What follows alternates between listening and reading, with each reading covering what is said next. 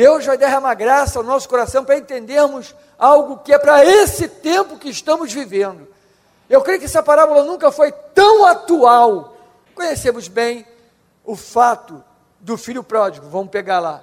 Né? É aquele filho que pegou os seus bens por direito, porque naquela época você podia ter a sua herança antecipada antes da, da morte de, do, da, do herdeiro, do, da pessoa que você ia herdar, no caso aqui era o pai, ele tinha direito, ele pegou antecipadamente e viajou para uma terra distante. Eu gosto sempre de falar, a maior distância que existe é estar distante de Deus. Não tem distância maior do que essa, não é verdade? Ele foi, gastou o dinheiro né, em pecado, em orgias, coisas terríveis e tal, fez tudo que não devia, e aí começou a passar as dificuldades. Ele almejava comer as alfarrobas que os porcos comiam e ninguém lhe dava nada, dava para o porco, mas não dava para ele.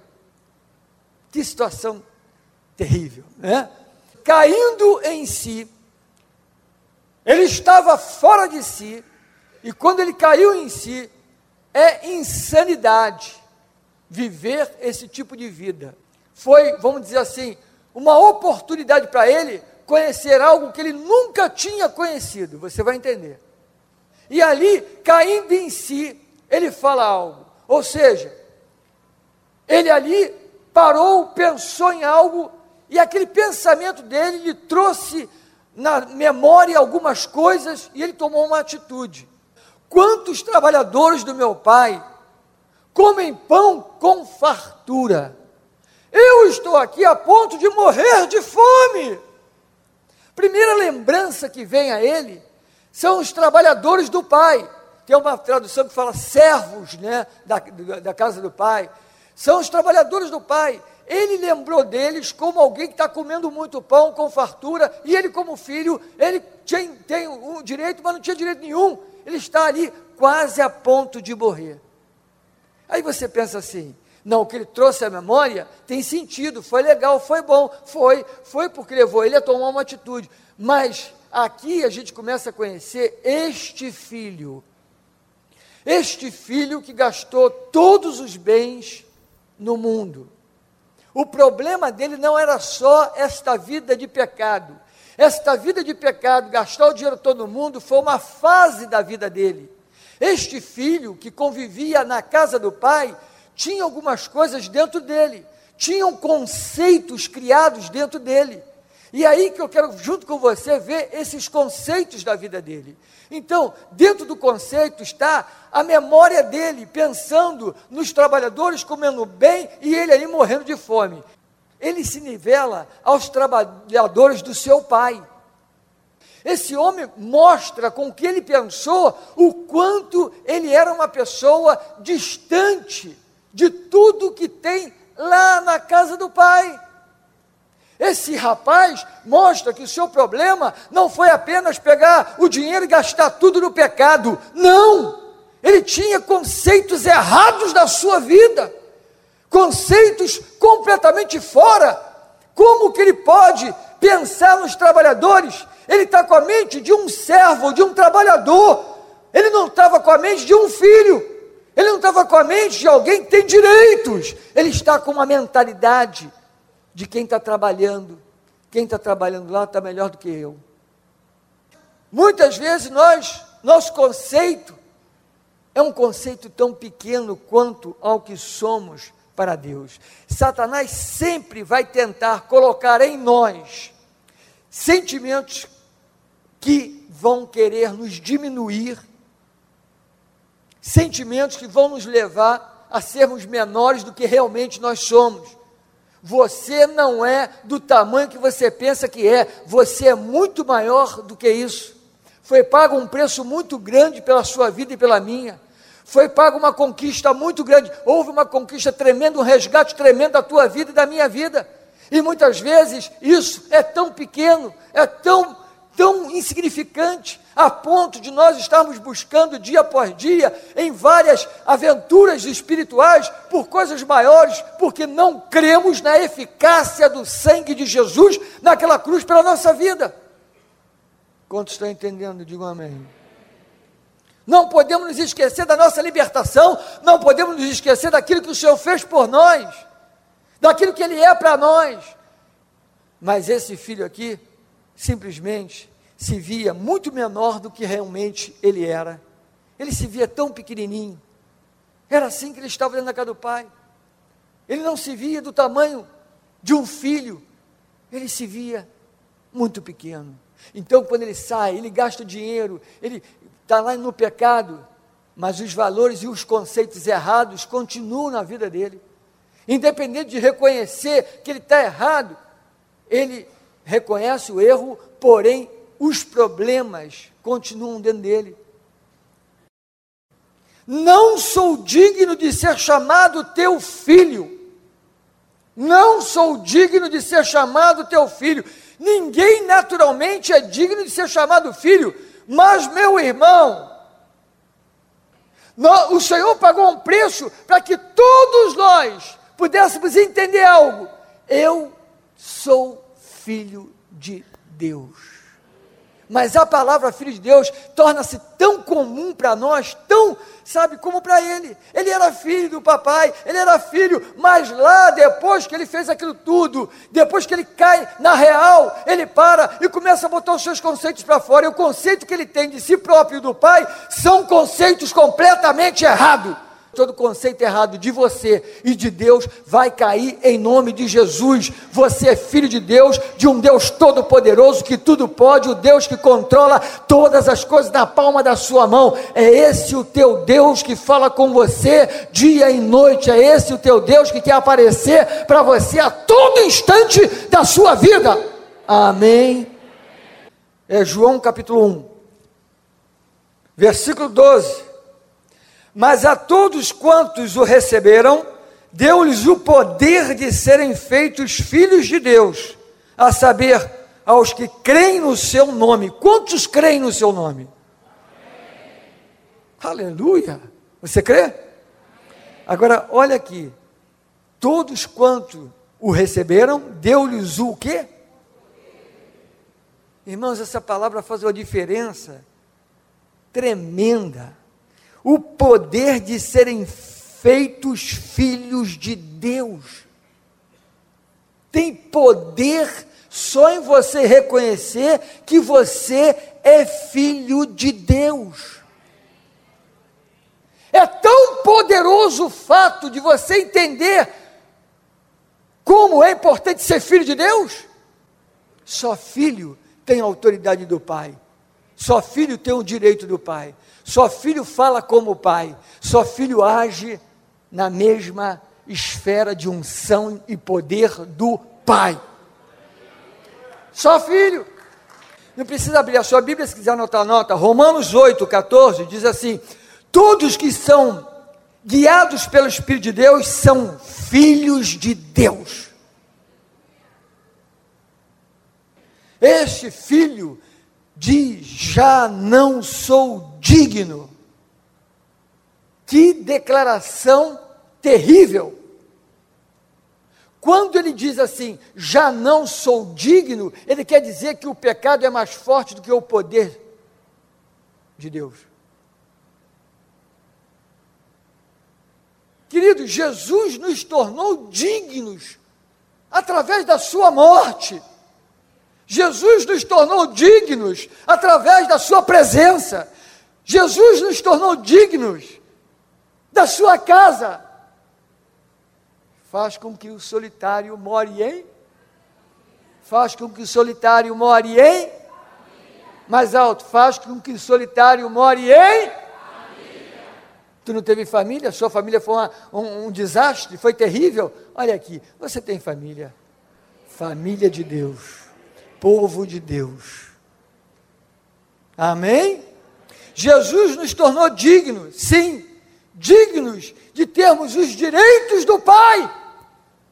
O Senhor nos tornou dignos de alegria, nos tornou dignos de ter paz, nos tornou dignos de ter festa. Versículo 18: Este filho mais novo diz: Levantar-me-ei, irei ter com meu pai.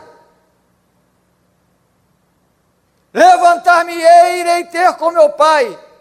Você pode se levantar para uma nova fase da sua vida. Você pode se levantar para viver uma fase da sua vida que você nunca viveu.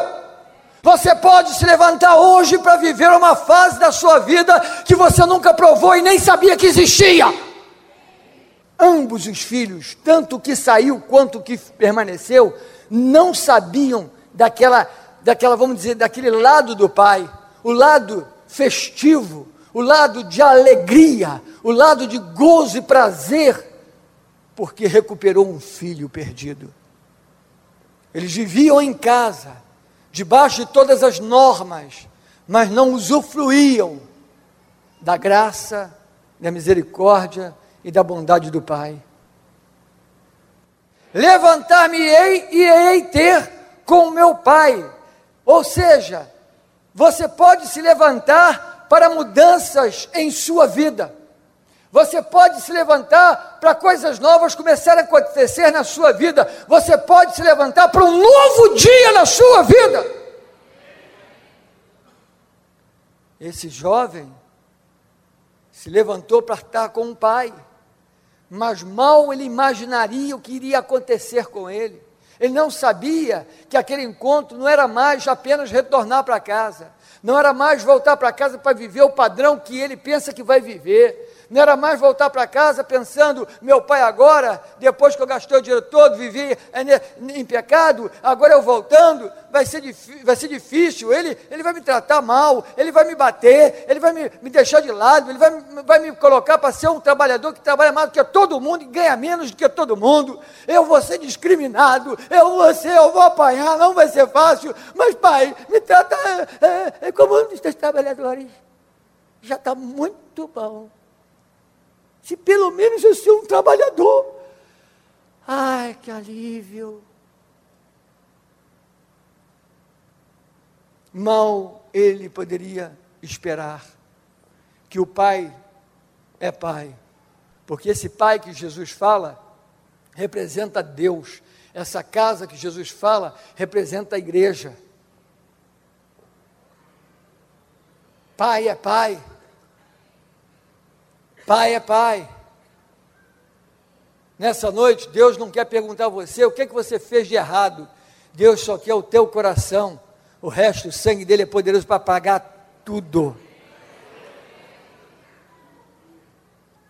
Nessa noite, não pense que a preocupação de Deus foi os dias que você perdeu na sua vida de erro e de pecado. A preocupação de Deus é resgatar o dia a partir de hoje na sua vida.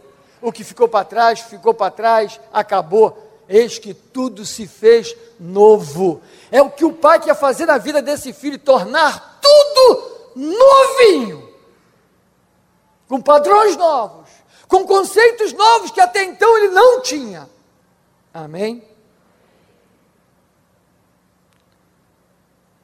Levantar-me-ei, irei ter com meu pai. Levantar-me-ei para ser aquilo que meu pai designou que eu fosse.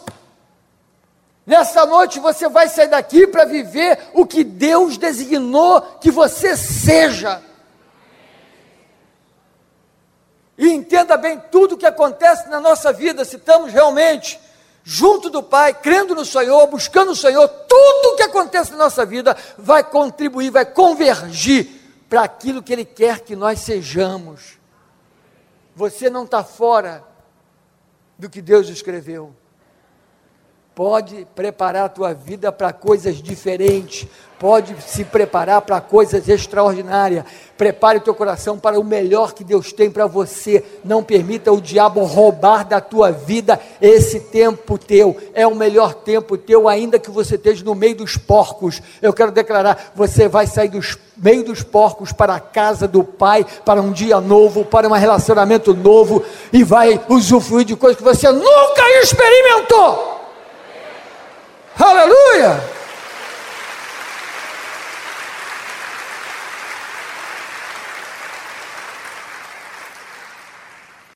Já não sou digno de ser chamado teu filho. Trata-me como. Como é que é? Trata-me como. Como o quê? Trabalhador.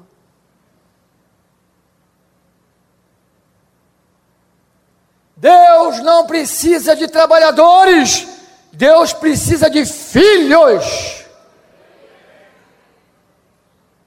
Não vamos servir a Deus como fôssemos servos, servos no sentido de trabalhador. Não vamos trabalhar para o Senhor. Não, irmãos, nós vamos simplesmente ser filhos de Deus. Nós vamos mostrar o Deus que habita em nós. E somos filhos, temos o DNA do Pai. Então, se temos o DNA do Pai, temos amor, compaixão, carinho, paixão por almas. Nós somos servos de Deus, sim, no sentido de servir a Deus como filhos de Deus. Servimos a Deus como filhos de Deus. Aí sim. Porque Deus não quer uma máquina. Deus não tem um padrão. Deus não tem um padrão. Se Deus tivesse um padrão, era tudo igual. Quando você entende? Não. Deus trabalha com coisas diversificadas. Quando Deus fala sobre não se põe remendo velho em pano novo, não se coloca vinho novo em odres velhos. O que, que ele está querendo dizer? Que tudo que é novidade tem que vir para uma estrutura nova. Temos que estar preparado para o novo de Deus, para as novidades de Deus. Temos que estar preparados para tudo que Deus está preparando para esse tempo, porque se eu não recebo nem você, outros com certeza vão receber. Aquilo era novo, por isso o filho que estava em casa com o pai se espantou, a ponto de dizer: Estou tão triste. Esse teu filho veio e o senhor, ele fala teu filho, não fala nem que é irmão dele. Esse teu filho veio e o senhor fez para ele um banquete com novilho cevado. Para mim, o senhor nunca me deu nem um cabritinho para me alegrar com meus colegas. Nunca comi um cabritinho com meus amigos. Viu como é que ele é? Nunca comeu porque não quis. E o pai diz: Meu filho, tudo que é meu é teu. Então, para mim, a situação do que ficou em casa é pior do que a do que saiu. Porque o que saiu ele pecou, fez uma porção de coisa errada, ele tinha uma porção de conceitos errados do pai, mas ele é mudado. A sua vida foi, ele foi impactado com tudo que o pai fez por ele. Agora, o outro pai está tentando dar uma dica. O pai está tentando dizer: rapaz, você só vive cumprindo ordens. Você está igual aos trabalhadores. Você é um como eles. Você só faz as coisas porque tem que fazer. O pai correu quando viu o filho chegando dos porcos para casa. Ele não te espera chegar, querido. Basta você se levantar que ele vai correr até você. Basta uma atitude nossa para levantar Deus do trono e fazê-lo correr, em outras palavras. Não sei a idade desse pai, eu sei que ele correu. Sabe por que ele correu, irmãos? Porque ele está sentado, olhando.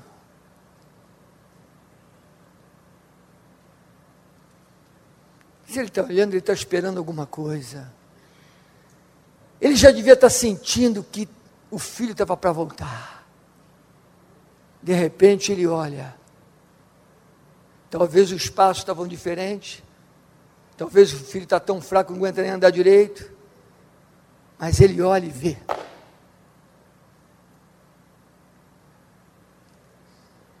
O que veio à mente daquele pai?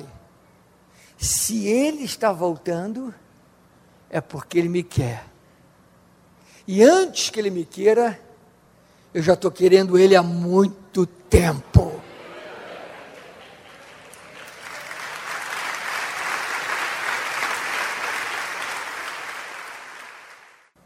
Esse pai significa Deus, e quem está falando desse pai, quem usou essas palavras foi Jesus Cristo, seu filho. E não há ninguém melhor do que Jesus para colocar essa visão de pai, como ele colocou, porque ele sabia muito bem o que era ser filho de Deus. Amém? Deus sempre quer nos encontrar para nos levar para um novo nível. Não deixa Satanás tirar de você o objetivo pelo qual Deus nos criou. Já não sou digno de ser chamado teu filho. Que engano terrível! Você nasceu, você nasceu de novo para um grande propósito, para um grande objetivo. Deus te ama.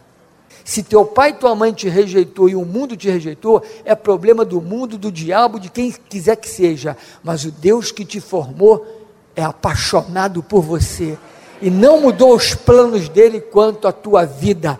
E há tempo de retornar, há tempo de mudar, há tempo para criança, há tempo para jovem, há tempo para adolescente, há tempo para os idosos, porque até idoso com Deus muda. Não diga meu tempo acabou, não diga eu fiquei para trás, não diga não há mais jeito. Meu irmão, com Deus tudo é possível.